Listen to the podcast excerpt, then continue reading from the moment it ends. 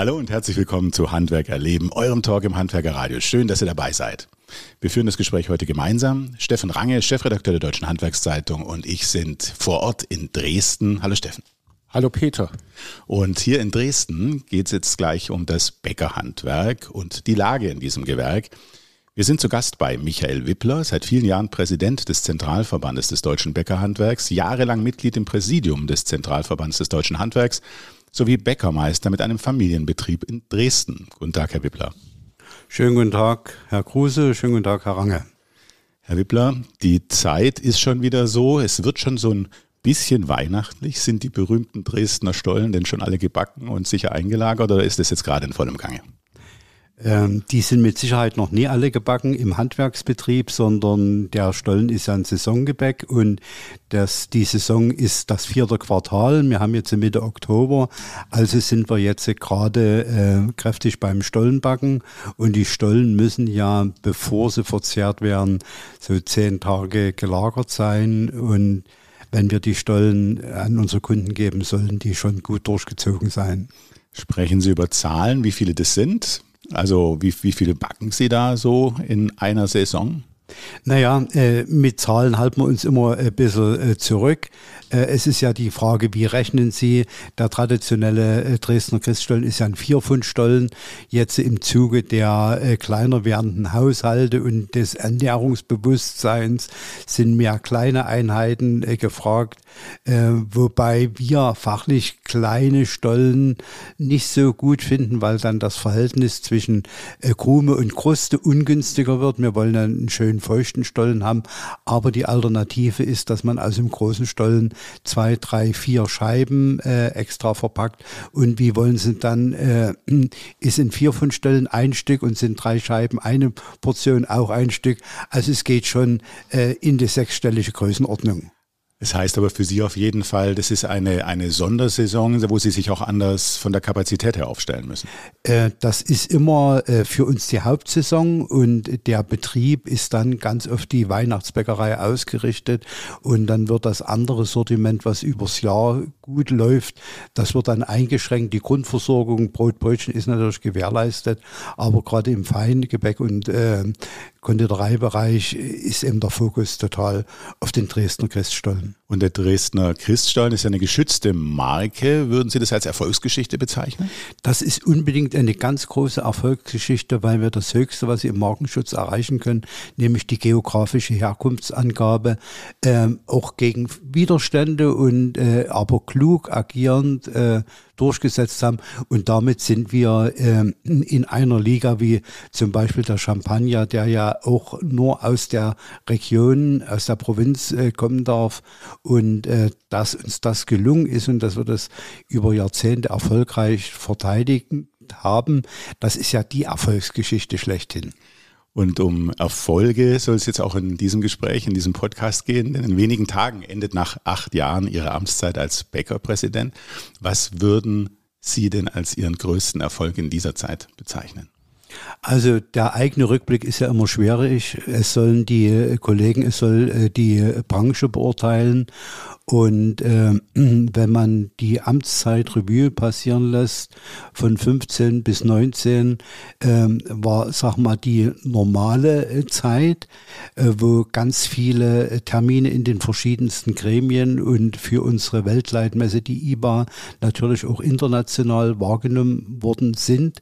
Ähm, und dann kam ja der Knick mit äh, Corona wo wir quasi zu Hause eingesperrt waren, nur über die digitalen äh, Wege kommunizieren äh, konnten. Das haben wir jetzt auch Gott sei Dank überwunden und jetzt äh, nähern wir uns wieder der, der Normalität und dass wir in diesen besonderen Zeiten mit äh, den Höhepunkt äh, der ersten IBA 2018, dann die Herausforderung äh, Corona, dass wir da klug agiert haben und uns haben auch nie treiben lassen von irgendwelchen Mainstream. Das äh, betrachte ich schon als Erfolg und es ist uns, glaube ich, auch gelungen, das Bäckerhandwerk in der allgemeinen Öffentlichkeit mit seinen Sorgen, aber auch mit seinen Chancen gut zu präsentieren. Sie haben Corona gerade angesprochen. Was waren denn in Ihrer Amtszeit die bittersten Momente, die schwierigsten Erfahrungen? Ganz klar die Schließung. Die, die Schließung während der Corona, ähm, das hat auf der einen Seite natürlich wirtschaftliche äh, Auswirkungen. Das ist zumindest zum Teil kompensiert worden durch die Unterstützungsmaßnahmen. Aber es ist auch eine enorme mentale Belastung gewesen. Einfach äh, die Cafés geschlossen zu haben, leer zu haben, äh, die, die Mitarbeiter die äh, quasi im Gastronomieservice sind, die Restaurantfachleute, äh, die Köche nach Hause schicken zu müssen in, in Kurzarbeit. Äh, das ist schon mental belastend gewesen und nicht nur für die Inhaber, sondern auch für die äh, für die Mitarbeiter. Und äh, ich habe mich dann immer gefreut, wenn sie während des Lockdowns die Mitarbeiter einen Grund gesucht haben, einfach mal in Betrieb zu kommen und äh, also den Kontakt auch nie zu verlieren. Also die mentale Herausforderung ist eigentlich das Bitterste gewesen. Gibt es auch eine Situation, wo Sie sagen würden, hier habe ich als Bäckerpräsident eine Niederlage erlitten, das hätte ich mir anders vorgestellt, hier gab es eine Enttäuschung? Sowas, sowas gibt es natürlich immer, immer wieder und äh, das Bäckerhandwerk zu führen ist keine ganz leichte Aufgabe, weil wir sind ja ähm, eine, äh, wir sind ja Kollegen, das sind alles Individualisten und mit sehr verschiedenen Prioritätensetzungen des Einzelnen. Und das ist nicht ganz äh, so leicht. Es ist ein sehr heterogenes äh, Handwerk. Aber gleichzeitig macht das natürlich auch unglaublich viel Spaß, weil dann damit auch ein enormes kreatives Potenzial in der Branche vorhanden ist. Eine Frage, die ich mir stelle, ist, man, Sie haben ja viele Menschen getroffen und äh, treffen auch immer weiterhin äh, viele Menschen, aber gibt es Begegnungen, die Ihnen in besonderer Erinnerung geblieben sind? Äh, gibt es vielleicht auch ein Beispiel, wo Sie sich über einen bestimmten Politiker gefreut haben oder vielleicht auch geärgert haben? Ja, ähm, in der Amtszeit war natürlich ähm, Begegnung mit Menschen äh, ist immer bereichernd, äh, keine Frage. Der Besuch äh, beim Papst in Rom und dem Papst, also persönlich auch in einer Privataudienz, die Hand äh, schütteln zu können und auch die Wertschätzung vom Papst für unser Handwerk, für das Brot zu erleben, das ist natürlich ein Highlight, genauso wie Bundeskanzler, Minister, äh, aber ich würde das nie äh, darauf äh, reduzieren. Äh, das Highlight ist eigentlich gewesen, wenn Sie aus dem Kollegenkreis die Anerkennung bekommen haben für ähm, eine Rede oder für die gute Arbeit des Zentralverbands und das nie abgefragt, sondern unaufgefordert. Das ist mir äh, ganz wichtig und solche Momente hat es natürlich auch gegeben und die geben Kraft und darüber freut man sich. Was hat Sie am meisten überrascht? Also wo würden Sie sagen, das hätte ich vorher nicht so erwartet? Als Präsident. Ja, ich muss sagen, ich bin ja wirklich seit 1977 im Ehrenamt äh, tätig äh, gewesen und damit gab es jetzt auch keine Illusion, dass man äh, quasi einen Heiligenschein aufgesetzt äh, bekommt. Ähm, es ist eigentlich alles auch so äh, gekommen, wie ich es erwartet habe.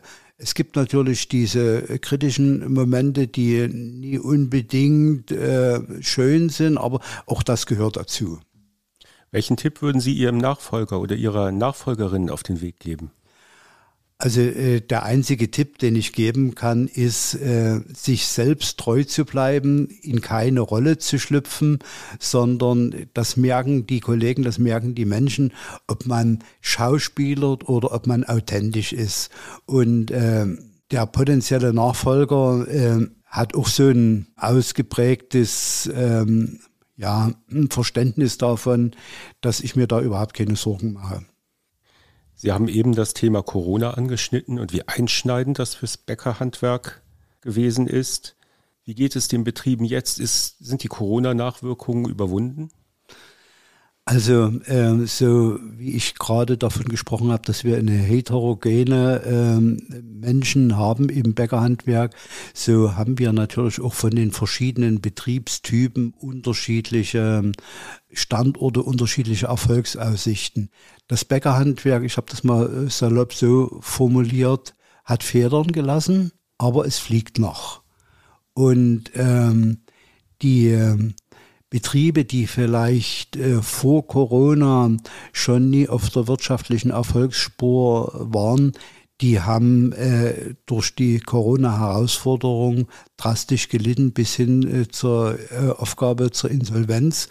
Natürlich auch ähm, Kollegen, die kurz vor dem Ruhestand äh, waren, dass sie den Ruhestand vorgezogen haben und gesagt haben, es macht keinen Sinn mehr. Äh, auf der anderen Seite muss man sagen, dass mit ganz vielen kreativen Ideen das Bäckerhandwerk insgesamt äh, gut durch Corona gekommen ist. Das Kaufverhalten hat sich geändert. Es wird äh, auch bedingt durch die Inflation, nicht nur durch Corona, bewusster äh, eingekauft. Und ähm, ich würde sagen, wir haben auch keine Kunden verloren, aber die Anzahl der Bäckereibesucher unserer Stammkunden ist zurückgegangen und äh, von dem her ist, ähm, ja, alles hat ja auch mehrere Seiten. Zum Beispiel, wenn bewusster eingekauft wird, gibt es im Endeffekt weniger Lebensmittelverschwendung. Da vielleicht noch eine Nachfrage. Also Sie haben gesagt, es wird bewusster eingekauft, ähm, aber dennoch gibt es ja auch die Discounter. Ähm, und hat sich das Kaufverhalten dahingehend verändert oder ist es im Verhältnis doch gleich geblieben? Also ähm, bewusster eingekauft meinte ich in erster Linie damit, dass man wirklich die Menge einkauft, die gebraucht wird. Und äh, auf der anderen Seite brauchen wir auch nicht darüber reden, dass jeder Euro nur einmal ausgegeben werden kann und natürlich auch von unserer Kundschaft. Und wer preisbewusster einkauft, kauft, vielleicht auch einkaufen muss, ne, der äh, hat natürlich im äh, Backwarenmarkt die Alternative äh, des Discounts. Und ähm, verlässliche Zahlen darüber äh, liegen nicht vor, aber man merkt es schon an der Kundentheke.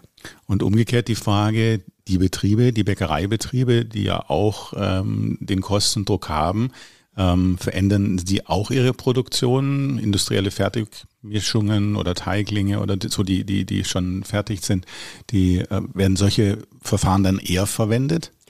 Also das ist immer eine unternehmerische Entscheidung und äh, dazu kommt ja neben dem Kostendruck auch äh, der Arbeitskräftemangel, ne? so dass ähm, sag mal die Fertigungstiefe äh, abzusenken schon äh, für den einen oder anderen Kollegen eine äh, Alternative äh, darstellt. Das braucht man auch nie äh, zu verniedlichen, das ist so. Also Produkte zukaufen, Sortiment straffen. Auf der anderen Seite, aber das ist die Philosophie der Bäckerei Wippler und da bin ich auch ganz stolz, dass unsere Kinder das genauso sehen wie der Senior, dass wir sagen, wir können eigentlich nur über Geschmack über individuelle Produkte überzeugen und dann die Fertigungstiefe abzusenken auf einen Einheitsgeschmack, jetzt mal in Gänsefüßchen, ist ein ähm, aus unserer Sicht ein gefährlicher Weg, aber das ist eine unternehmerische Entscheidung, die jeder Inhaber für seinen Betrieb selber treffen muss. Wie gehen die Betriebe inzwischen mit den stark gestiegenen Energiekosten um? Handwerker sind erfindungsreich, reagieren oft relativ schnell auf die Marktlage. Was bekommen Sie da wiedergespiegelt? Also es gibt ganz viele Initiativen, Energie einzusparen. Ähm, das fängt äh, klassischerweise mit einer PV-Anlage äh, an äh, wohl wissend, dass in der Nacht, wenn die meiste Energie gebraucht wird, die Sonne nicht scheint. Aber wir haben ja auch den, den Strompreisdeckel für äh, 80 Prozent äh, des Vorjahresverbrauchs und mit einer äh, PV-Anlage lassen sich äh, gut 15, 18, 20 Prozent je nach äh, Standort äh, da einsparen. Das ist eine Möglichkeit die äh, Backofenbelegung zu optimieren und ähm, bewusster da den Ablauf zu steuern, ist eine weitere. Wir haben über unsere Betriebsberater natürlich auch ganz viel in Energieberatung gemacht und äh, muss, äh, wenn früh um sechs der Laden öffnet, müssen da um fünf, wenn die Verkäuferin kommt, alle Kaffeemaschinen äh, auf Volllast äh, gestellt sein. Also so ein, ein kluges äh, Zeitmanagement, was ja auch jeder zu Hause im Haushalt macht. Und äh, es gibt nicht die eine äh, Lösung für Energiesparen, sondern einfach sich die Prozesse angucken und ähm, viele kleine Schritte äh, addieren sich in der Summe dann doch zu einer signifikanten Energieeinsparung. Was glauben Sie, welche Folgen diese schwierigen Zeiten für die Bäckereilandschaft haben werden? Werden wir also mehr Fusionen sehen? Werden mehr Bäcker aufgeben? Werden sie sich zu größeren Einheiten zusammenschließen?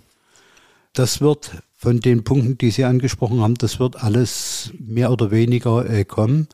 Und ähm, die Gewinner am Markt werden diejenigen sein, die ihre Kosten im Griff haben. Das muss man äh, so deutlich äh, sagen. Und wir haben ja nie nur die Energie als Kostenfaktor. Wir hatten die äh, signifikante Rohstoffpreissteigerung, wo es jetzt wieder eine Entspannung gibt. Im Personalkostenbereich, die ja im Handwerk 50 Prozent äh, ausmachen, wird es keine Entspannung geben. Im Gegenteil. Und deswegen äh, sind alle Maßnahmen, die Kosten in den Griff zu kriegen. Das können größere Einheiten sein. Ja, das kann eine geringere Fertigungstiefe sein. Es gibt nur gut oder schlecht gemanagte Betriebe. Die Größe allein ist nie entscheidend. Damit einhergeht natürlich das Thema Nachfolge, ähm, überhaupt Nachfolger zu finden. Haben kleine Betriebe da doch Chancen, das hinzubekommen oder ist es so, wie Sie es gerade sagen, dass Sie das dann vielleicht doch ja bei einem größeren vielleicht unterschlüpfen müssen? Oder wie sehen Sie das? Oder gibt es wirklich hier und da Möglichkeiten, Nachfolger zu finden? Das sind immer äh, individuelle Lösungen, aber ich möchte das mal als gesellschaftliches äh, Problem ansprechen. Und äh, wir haben jetzt äh, wir haben jetzt gerade gesprochen über die Herausforderung Energiepreise, äh, Rohstoffpreise, Personalkosten. Die größte Herausforderung ist das gesellschaftliche Umfeld mit ähm, subsumiert in den Begriff Bürokratie, aber das sind die ganzen Regeln, Anforderungen, die wir, Dokumentation, die wir befolgen müssen. Und die junge Generation, die jetzt in den Betrieben ist, die sieht natürlich, was da äh, alles gemacht werden muss. Und ähm, die Attraktivität einer Selbstständigkeit ist ja selber zu entscheiden über äh, sein Handeln, über seinen wirtschaftlichen Erfolg. Das ist alles durch die ähm, Bürokratie so eingeschränkt, dass es nie mehr attraktiv ist, selbstständig zu sein. Es gibt ja die Shell-Jugendumfrage seit Jahrzehnten. Wenn Sie da in das Ende oder in die Zeit des Wirtschaftswunders gehen, ist ja die Selbstständigkeit das erstrebenswerte Ziel gewesen. Und jetzt äh, ist eigentlich äh, mehr, und das ist erschreckend für mich, das Berufsziel der Jugend eine Beamtenstelle. Nur die Sicherheit des regelmäßigen, pünktlichen Gehalts und äh, des sicheren Arbeitsplatzes und ja, Work-Life-Balance, äh, Sie kennen die ganzen Geschichten. Sie haben gerade das Thema bürokratische Belastung angesprochen. Erzählen Sie uns doch mal, was ist die nervigste bürokratische Belastung, die so ein Bäcker auf sich nehmen muss? Ganz klar, die Dosis macht's Gift. Es ist nie eine einzelne ähm, Vorschrift. Es ist die, die Fülle äh, an Vorschriften. Und äh, das Schlimme ist ja, sie müssen sich mit allen auseinandersetzen. Jetzt äh, zum 1. Januar wird das Geldwäschepräventionsgesetz eingeführt. Kann ich mich zurücklehnen und sagen, äh, trifft für mich nie zu, wir sind bargeldintensiv. Die unklaren Rechtsbegriffe nämlich der werthaltigen Güter, die äh, erforderlich sind, damit äh, entweder herstellen oder handeln, da müssen Sie sich damit beschäftigen. Selbst wenn jetzt daraus keine Dokumentationspflicht daraus ergibt, müssen Sie sich trotzdem mit äh, dem Thema befassen. Und ähm, Lieferkettengesetz, äh, Hinweisgeberschutzgesetz, Datenschutzgrundverordnung, das sind alles ähm, eigentlich wohlmeinende Absicht des Gesetzgebers, aber die Folgen, die das für die KMU-Betriebe hat, ne, überhaupt nie äh, im Blick und das ist in keiner Relation. Und ähm, das gibt also nicht das eine Gesetz, aber das Schlimme ist, dass es immer wie ein Damoklesschwert über uns schwebt.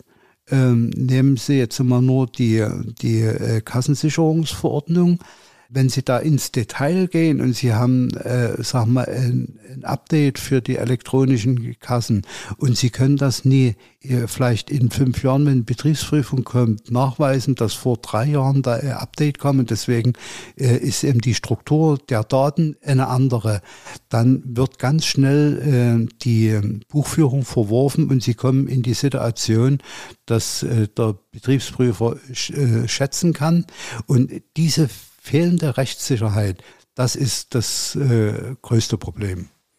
Und da äh, ist Ihre These, dass sich das keiner mehr antun will. Das heißt, der Nachfolger, der potenziell der im Familienbetrieb vielleicht schon da ist, sieht es bei seinen Eltern oder sieht es ähm, im Betrieb und sagt sich, nee, das möchte ich nicht haben, diesen ganzen Bürokratismus. Glauben Sie, wenn das, wenn das tatsächlich ja, abgebaut werden kann, dass sich das dann da ändert? Oder muss noch viel mehr passieren?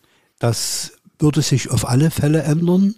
Und ähm, es muss aber nicht bloß in eine einzelne Vorschrift entschlackt werden oder abgeschafft werden, sondern äh, generelles äh, Umdenken und mehr einfache, klare Regeln, die nachvollziehbar sind, die Gerechtigkeit äh, oder ein Mindestmaß an, an Gerechtigkeit auch auslösen.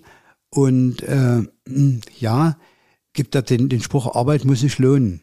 Und wenn wir in diese Situation wieder kommen, dann wird das auch mit der Nachfolge anders. Du bist gern auf dem aktuellen Stand, hast aber wenig Zeit? Wir halten dich auf dem Laufenden, was für das Handwerk diese Woche wichtig war. Der DHZ-Wochenrückblick zu hören auf dhz.net und überall, wo es Podcasts gibt. Was würde denn jetzt aktuell den Betrieben am meisten helfen, wenn man da mal dran geht? Also einerseits Bürokratieabbau, aber was gibt es noch für Maßnahmen, die den Betrieben jetzt am meisten helfen würden? Am meisten helfen würde eigentlich die, äh, ja, die gesellschaftliche Anerkennung für Unternehmertum. Und äh, wir haben ja in der Gesellschaft so ein Unternehmer-Bashing und das ist sowas von, von ungerecht.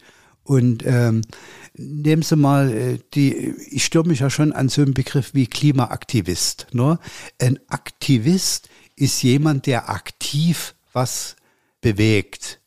Und äh, zu, zu protestieren oder zu blockieren, wo, wo steckt denn da die Aktivität äh, da drinne? Und äh, trotzdem sind diese anerkannt oder äh, die werden als mutig gelobt. Und äh, auf der anderen Seite kann man ungestraft alte weiße Männer diskreditieren. Und ja, das ist eine verzerrte Wahrnehmung in der Gesellschaft und das gefällt mir überhaupt nicht und das macht mir auch Sorge. Und was müsste man aber tun, um das zu verändern? Das ist am Ende ist das ja Kommunikation. Es ist ja transparent machen, die Leistungen der Unternehmer zeigen, aber wird ja auch viel gemacht schon. Es ähm, würde sich nur dann ändern, wenn es weh tut. Also mit äh, einer medialen Kampagne oder eine Image-Kampagne kriegen sie das Bewusstsein äh, nie geändert, wenn nämlich die, die äh, nichts tun, das auch hier zwischen Daumen und Zeigefinger merken. Mhm. Apropos merken zwischen Daumen und Zeigefinger, aber jetzt im positiven Sinne für die, für die Bäckereibetriebe. Äh, sie plädieren ja für die Beibehaltung des reduzierten Mehrwertsteuersatzes äh, um, ähm, von sieben Prozent in den Cafés oder auch in der, in der Heißtheke. Ist das die Lösung? Also äh, das würde uns ein Stück Luft verschaffen. Und ähm, in den Gesprächen, die wir im, im, Kanzleramt in Berlin geführt haben, im Wirtschaftsministerium, äh, im, mit dem äh, Finanzminister, habe ich ganz klar gesagt, die Absenkung der Mehrwertsteuer in der Krise, es war ja in mehreren Stufen. Mhm. Ne? Das ist relativ einfach gewesen umzusetzen. Das ist gerecht gewesen, weil das allen äh, Betrieben geholfen hat. Es ist nie, nie kompliziert mit Ausnahmetatbeständen und diese reduzierte Mehrwertsteuer würde uns einfach ein bisschen Luft zum Atmen lassen. Und ähm, wenn wir jetzt wirklich äh, im Gastronomiebereich, äh, im Servicebereich dann wieder die 12 Prozent äh, aufschlagen müssten, das wird schwierig. Und äh, ich meine, jeder ist ja als Bürger auch unterwegs, ne, geht gerne mal äh, einkehren und selbst in der Hochsaison sind sie plötzlich konfrontiert mit ein Schließtag, mit zwei Schließtagen äh, in der Gastronomie. Manche Ausflugslokale haben gar nicht mehr ge geöffnet, weil es eben da auch nachfolgt. Das ist wirklich sichtbar. Und äh, 12 Prozent mehr Kostenbelastung wird diesen Rückgang noch beschleunigen. Also wir haben Kostenthematik, Rohstoff, Energie, wir haben Personal, wir haben eine ganze Palette momentan von schwierigen Themen die auf dem Tisch sind. Wenn man aber in die Zukunft schaut, gibt es da vielleicht auch eine Lösung, ähm, wo Kosten vielleicht auch gespart werden können. Thema Automatisierung, Thema Robotik, kommt sowas? Also das Thema Digitalisierung, Robotik, KI, AI, wie Sie es auch nennen, das wird kommen, egal ob wir das wollen äh, oder nicht. Und äh, Sie haben jetzt die Summe der Herausforderungen aufgezählt. Ähm, ich tröste mich immer damit, schon auch mit meiner eigenen Lebenserfahrung, dass das Pendel nie nur in eine Richtung schlägt, das schlägt auch mal äh, wieder zurück. Und ähm, das muss man eben äh, aushalten und äh, durchstehen, nicht aufgeben. Und ich habe kürzlich von ähm, sehr geschätzten Handwerkskollegen und Ehrenamtsträger eine Aussage gehört, als er sich für, und das war vor 45 Jahren, für äh, den Weg in das Bäckerhandwerk entschieden hat, dass sein Vater, der schon die Bäckerei hatte, gesagt, Junge, überleg dir das gut, du kriegst keine Leute. Ne? Und das war vor 45 Jahren so. Also jede Generation hat Herausforderungen und manchmal, ohne irgendwas klein zu reden, äh, denke ich, gibt es auch in Klagen auf hohem Niveau. Aber dann drehen wir es doch mal äh, um. Dann sagen Sie doch mal vielleicht, äh, was es ausmacht, das Bäckerhandwerk. Äh, warum haben Sie die Leidenschaft dafür entwickelt? Weil das Bäckerhandwerk sowas von sinnstiftend ist.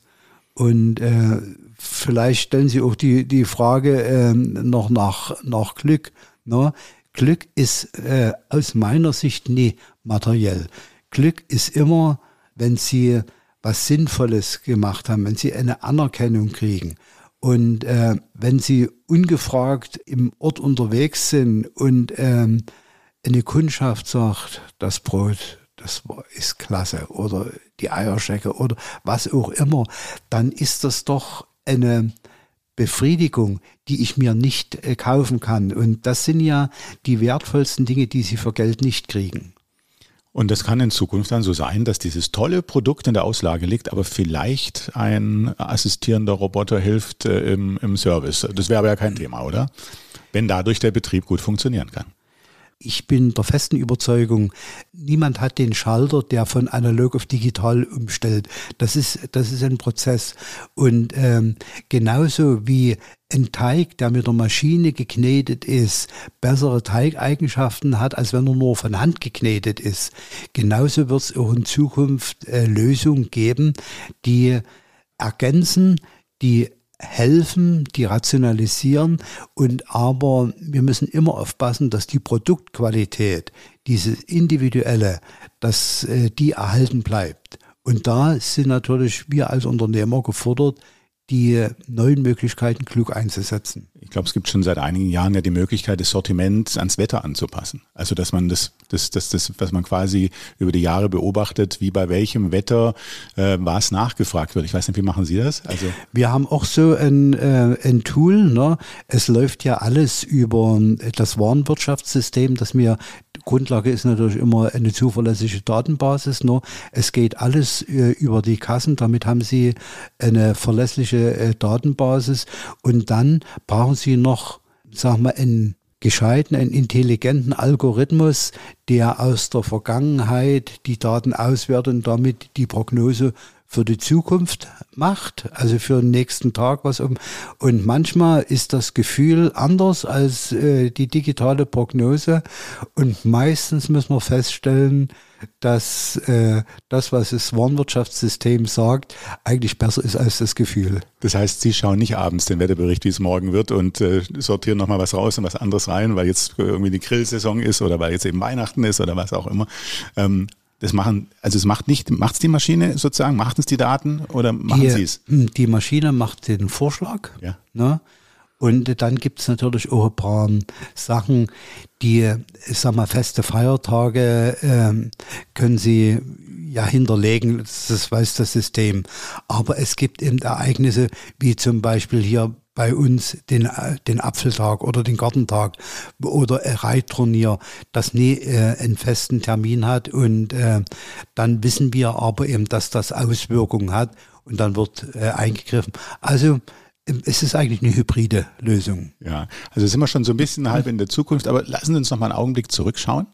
Ähm, Sie selbst haben Ihr Handwerk in der DDR gelernt und auch zu DDR-Zeiten als Bäcker gearbeitet. Warum haben Sie sich denn damals für den Beruf entschieden und äh, wie weit hat die Zeit Sie in der DDR geprägt?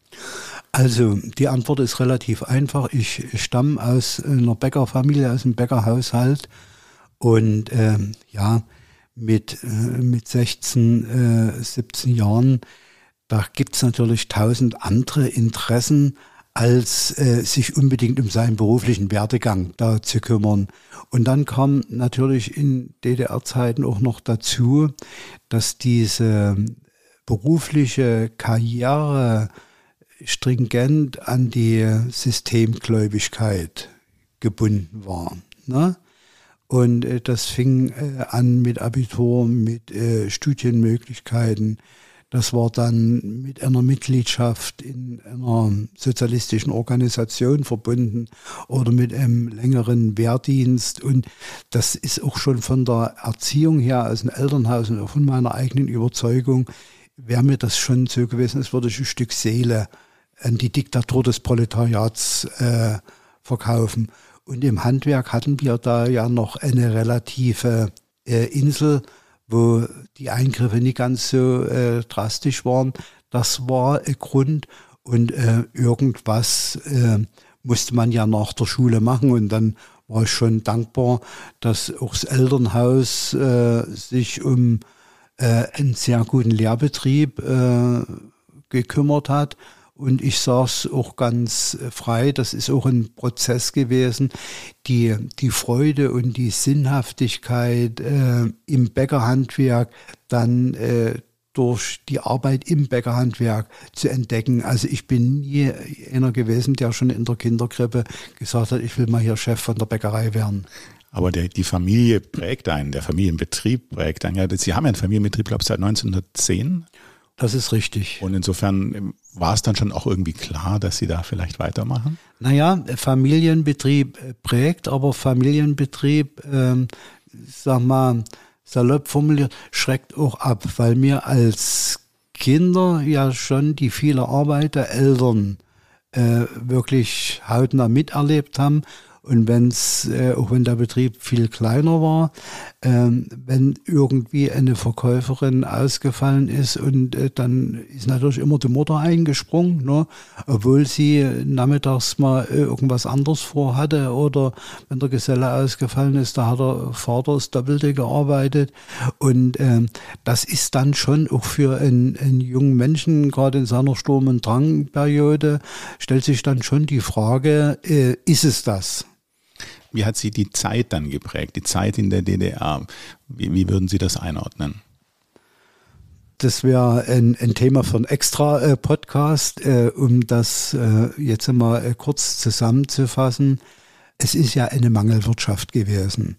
Und äh, wenn Sie in einer Mangelwirtschaft irgendein Gut haben, das können Sie dann zum Tauschen nehmen und kriegen eben dann gegen einen Christstollen eine Nockenwelle, äh, sinnbildlich gesprochen, weil es war ja ein Mangel in allen äh, Bereichen. Und ähm, gleichwohl ist das die wirtschaftliche Seite gewesen. Da ist man als Handwerker, äh, haben wir nicht am Hungertuch genagt, sage ich auch so. Äh, ganz ehrlich, haben viele Mangelerscheinungen in der Gesellschaft überwinden können. Was ich als belastend empfunden habe, ist immer das Gefühl gewesen, es fing schon in der Schulzeit an, dass man von Eltern gebrieft worden, ja nicht in der Schule mal sagen, welche Radiosender gehört wurden. Ne? Und ich stamme ja, bin Jahrgang 54. Das war ja die Zeit FDJ of the Dasher, wo die Westantennen äh, quasi gewaltsam demontiert wurden. Und äh, dieser, dieser Druck war äh, immer spürbar und das ist eben einfach kein freies Atmen gewesen. Aber das heißt auch, wir haben es gerade selbst angesprochen, Materialmangel oder jetzt äh, gestresste Lieferketten, damit können Sie umgehen, kann man das so sagen? Ja, äh, wir hatten ja äh, Mangelsituation, dass es einfach mal nie genügend Zucker gab. Ne? Und äh, dann musste man auf äh, Rübensirup äh, ausweichen, haben wir unsere Rezepte umgestellt und haben natürlich auch Zucker ran organisiert. Ähm, oder wenn irgendein ein Mangel ist, da fällt im, im Bäcker schon was ein.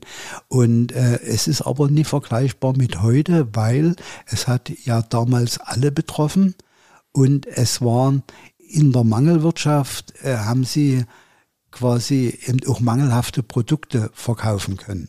Und äh, das ist jetzt äh, eine andere Situation. Dann äh, ist die Herausforderung jetzt vielleicht sogar noch größer. Aber Sie selbst haben dann da, ist das Wort richtig, eine gewisse Gelassenheit? Das ist ähm, auch die Gelassenheit des Alters, weil wenn man äh, zurückblickt und sieht, welche äh, Situationen man in seinem beruflichen Leben alles schon hatte. Und äh, dann gibt es daraus eine gewisse Gelassenheit und auch die Überzeugung, dass sich jedes Problem lösen lässt. Und mit dieser Gelassenheit gehen Sie jetzt ja zumindest als Bäckerpräsident in den Ruhestand. Machen Sie weiter ähm, im Betrieb? Ihr Sohn äh, hat den ja übernommen, aber sind Sie da noch mit drin? Also ähm, ich bin jetzt äh, aus dem Tagesgeschäft äh, komplett raus, auch als Geschäftsführer ausgeschieden. Ich bin also im Ruhestand. Natürlich lässt ein Familienbetrieb nie los. Und äh, gerade die Woche bin ich, äh, da war der Andreas im Urlaub, äh, da bin ich von den Mitarbeitern gefragt worden, könnten Sie das machen, könnten Sie das machen? Und das mache ich gerne, keine Frage. Ich habe gelesen, dass Sie leidenschaftlich gerne Motorrad fahren. Steht da jetzt auch eine Motorrad-Weltreise vielleicht an?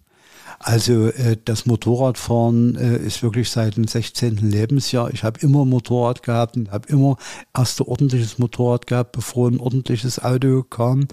Und äh, die Weltreisen, äh, wir haben, sind auf allen Kontinenten schon Motorrad gefahren. Ähm, das muss ich jetzt äh, nie äh, nachholen.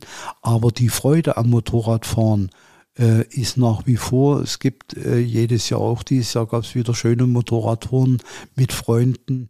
Und ähm, ja, der Fokus liegt jetzt äh, mehr so die Heimat oder die benachbarten Regionen zu entdecken. Es müssen nicht mehr die exotischen Ziele sein. Aber Sie wandern, glaube ich, auch gerne und fahren auch mit dem Fahrrad. Ähm, das, das ist genauso äh, zu sehen, das draußen sein in der Natur, äh, wandern, äh, auch mit Freunden, gerne Hüttentouren, äh, aber auch hier in dieser herrlichen äh, Heimatumgebung. Das gibt ganz viel äh, Gelegenheiten, das zu erfahren und analog ist es mit dem Fahrradfahren.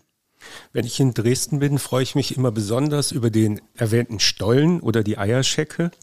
Was ist denn Ihr Lieblingsgebäck und Ihre Lieblingsbrotsorte?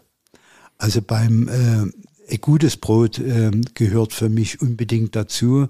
Äh, meine Frau hat manchmal so ein bisschen Anwandlung und das ist auch, wir müssten äh, auf das Brot ähm, weniger. Aber ich kann mir ein Armbrot ohne Brot nicht vorstellen, um Ihre Frage zu beantworten. Je dunkler, je besser. Und ich kann auch gar nicht verstehen, dass seit Jahrzehnten der Roggenkonsum zurückgeht. Ein richtig schönes Roggenvollkornbrot, das ist für mich nach wie vor eine Delikatesse. Und äh, ein Tag ohne Kuchen ist ein verlorener Tag. Das klingt gut. Herr Wippler, erstmal vielen Dank bis hierher. Wir haben noch ein paar persönliche Fragen. Die haben wir gleich so ein bisschen im Telegram-Stil, aber vielleicht vorher noch eine Frage vorneweg. Wenn Sie jetzt äh, einfach nochmal mit einem anderen kann ein Vorbild sein, Idol sein oder einfach ein spannender Mensch. Wenn Sie mit dir irgendjemand mal tauschen wollten, mal einen Tag oder mal eine Woche, gibt es so einen Menschen, wo Sie sagen, das möchten Sie einfach mal machen, was der macht, mal seinen Tagesablauf äh, erleben, ein, ein, einfach mal, mal sehen, wie macht der das? Gibt es so jemanden? Ähm, jetzt konkret eine, eine Person. Äh, genau, es kann ein Sportler sein, es kann ein Künstler sein, es kann aber auch was Berufliches sein, wo Sie sagen, das, was der da macht, das hätte ich gerne auch mal einen Tag gemacht oder mal eine Woche. Ähm, auch wenn man es selber schon gemacht hat. Also äh, faszinierend ist Buschpilot. Buschpilot in, in Afrika, im, im Outback in Australien, das übt eine große Faszination. Sind Sie da mal mitgeflogen, oder? Ja, ich habe selber äh, zweimal als Pilot in Afrika äh, habe die Buschpilotenlizenz äh, gemacht und habe da zwei wunderbare äh, Erlebnisse gehabt. Das müssen Sie aber jetzt erzählen. Wie sind Sie dazu gekommen? Ähm, ich bin Privatpilot mhm. Und äh, bin mit einem Freund, äh, weil uns das fasziniert hat, nach Afrika, haben dann die Validation gemacht dort und haben so eine Aero-Safari gemacht. Also da kommen Sie wirklich in Gegenden, wo Sie ähm, auf, äh, mit dem Auto, äh, weil es dort gibt ja auch keine Brücken, tagelang brauchen, um in so ein Camp äh, zu kommen. Und äh, die haben ja überall eine, eine kleine Graspiste. Ne? Und äh, das war eine, eine fantastische Reise und äh, insbesondere ist ja der Luftraum dort nie vergleichbar mit in Deutschland oder in Europa. Ähm, das ist quasi frei und ganz wenig Regularien. Und das war ein fantastisches äh, Erlebnis. Sehr, sehr spannend. Jetzt kommen wir zu diesen ähm, ja, Begriffen, die äh, wir Ihnen kurz nennen werden, mit der Bitte, dass Sie auch ganz kurz und kompakt äh, einfach drauf antworten. Die erste Frage wäre, was war Ihre beste Entscheidung in Ihrem Leben? Die Entscheidung fürs Bäckerhandwerk. Haben Sie ein Vorbild? Äh, ich habe meine Schwierigkeiten mit Vorbildern, weil jeder muss ja seine eigenen äh, Fußstapfen erleben. Ich habe äh, ganz viele Leute, äh, bin ich begegnet, die mich inspiriert haben, quasi eine Vorbildfunktion, aber eben immer nur in Teilbereichen. Man soll niemanden kopieren. Sie haben es vorhin schon ein bisschen gesagt, was ist für Sie Glück? Vielleicht können Sie es nochmal auf den Punkt bringen. Also äh, das größte Glück ist für mich äh, meine gesunde Familie äh, mit Kindern, mit Enkelkindern und wenn wir da zusammen sind, das sind eben auch so Dinge, die sie für Geld nicht kaufen können. Und was bedeutet Heimat für Sie? Heimat ist natürlich äh, Dresden, ist die Elbe, ist die sächsische Schweiz, das ist unser äh, wunderschönes äh, Grundstück, das ist die Scholle und da äh, es eben auch eine nicht messbare Verbindung dazu und ich hab, äh, bin, muss immer mal mein, mein Fernweh bedienen, freue mich aber, wieder zu Hause zu sein. Und die letzte Frage ist, haben Sie irgendein Motto für sich, für den Beruf? Ja, äh, flapsig geantwortet, äh, es gibt viel zu tun, warten wir es ab. Vielen, vielen Dank fürs Gespräch, Herr Wimpler. Vielen Dank, äh, dass Sie mit uns äh, vieles geteilt haben, Ihren Werdegang, Ihre Einschätzungen. Und wir wünschen Ihnen natürlich alles Gute, jetzt auch für die Zeit, die kommt. Viele ähm, ja, gute Touren, sei es mit Motorrad, sei es äh, zu Fuß und alles Gute für Sie und Ihre Familie und natürlich Ihren Betrieb. Dankeschön. Vielen Dank für das Gespräch. Danke. Tschüss. Tschüss.